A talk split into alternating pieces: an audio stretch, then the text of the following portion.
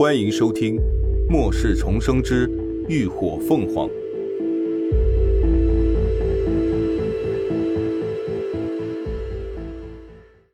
第一百三十二集《恶名远扬》。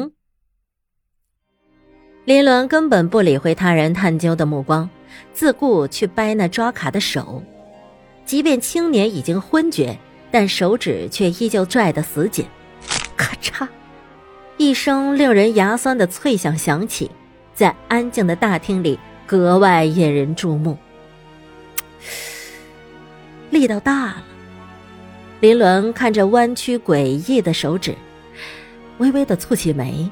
随即又面无表情的继续掰下一根。众人只觉得小心肝颤了颤，齐齐咽了口唾沫。终于等到林鸾成功的将卡拿回来，那个人的五根爪子已经断了三根。一回头就撞见了一片惊惧警惕的目光在闪烁着。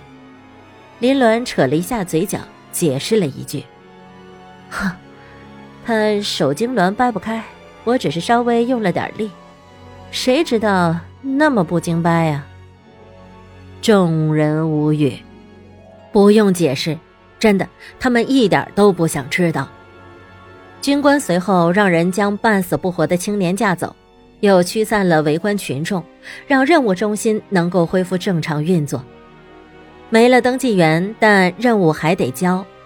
林鸾便换了个窗口继续办理。这一次的登记员是个三十来岁、身体微胖的女人，身子微微哆嗦着，似乎很害怕，以至于拿在手里的磁卡刷了几次都刷不出来，紧张的额头都覆了一层汗。林鸾有些无奈的安慰了一句：“别紧张，我不随便打人的。”结果这话不说还好。一说，那女人都快要哭了，浑身更是抖成了筛子。林鸾无语，看来今天是有点刺激过度，他这恶名怕是要远扬了。挺好。最后没有办法，只能让登记室的市长亲自来给他们办理。有了实力证明，又有有力的任务凭证，再加上军方的担保。任务报酬很快就打入了秦志远的通行证中。看着磁卡中多出的十万积分，林鸾终于满意了。接下来一个月的基地开销就靠他了。一切处理妥当，秦志远开口跟那军官道了声谢：“跟我客气什么？”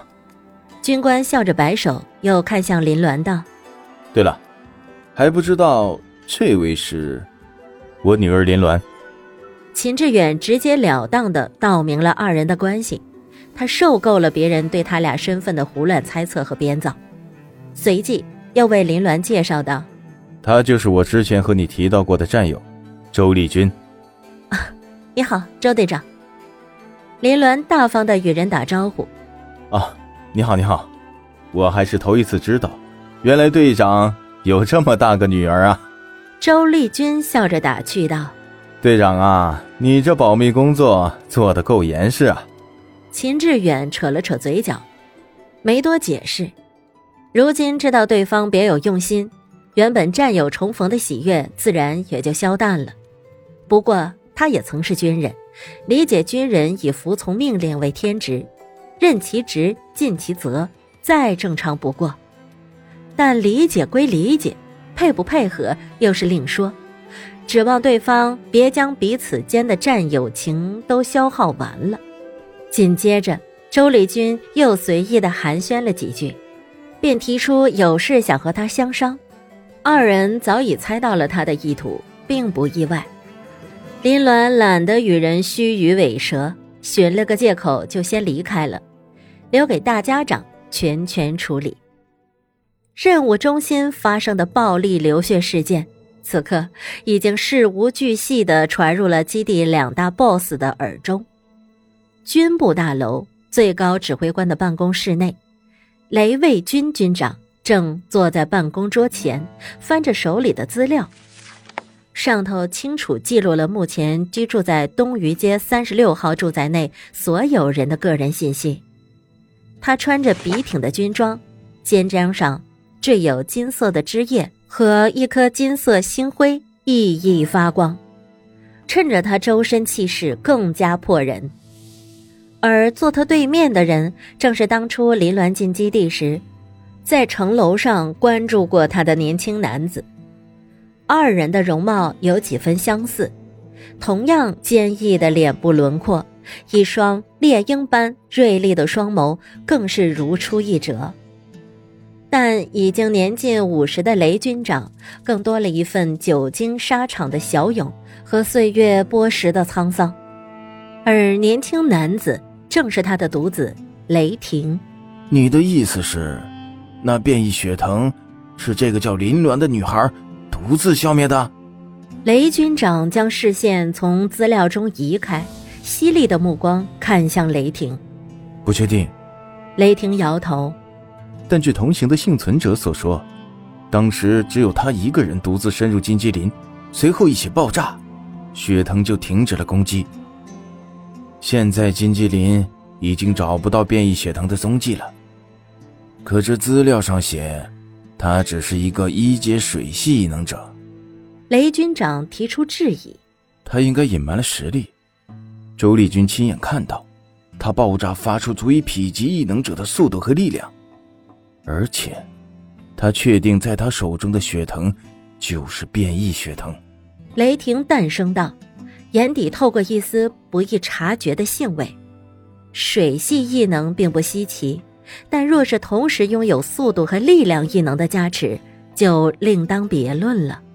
而且据幸存者说，这一路南下，基本都是靠他和秦志远两人指挥，包括路线选择、物资分配，以及对突发事件的处理。甚至，他的决策权还在秦志远之上啊。所以他当初并没有看错。这女人绝对不是表面上看到的那么简单。雷军长沉吟一瞬，才缓缓开口道：“他这伙人实力不俗啊，想收服恐怕不是易事儿，你得多费点心思啊。”顿了顿，他手指敲了敲桌子，声音低沉了几分：“必要时，宁可毁掉。”也不能让荣振江得逞了。雷霆浑身一震，但很快，阴谋中便泛起与雷军长一样的冷芒。是父亲。与此同时，荣家也正在进行一场围绕林鸾展开的讨论。你是说，当时只有林鸾一个人进去血藤的老巢？一个年轻男人此刻正陪着孙薇薇坐在沙发上，他长相白皙俊美，鼻梁上戴着一副金边眼镜，更添一份儒雅斯文。说话时总是带着淡淡的微笑，使他看起来温和无害，很容易就让人产生好感。这人便是孙薇薇青梅竹马的世家哥哥，长荣基地的荣太子荣锦言。嗯，对，就他一个人去的，但我不知道他到底是怎么灭了血藤的。孙微微轻轻的依靠着他的手臂，眼中全是对身边人的信任和依赖。不过他回来的时候却不是一个人。哦，还有谁？荣谨言疑问。感谢您的收听，下集更精彩。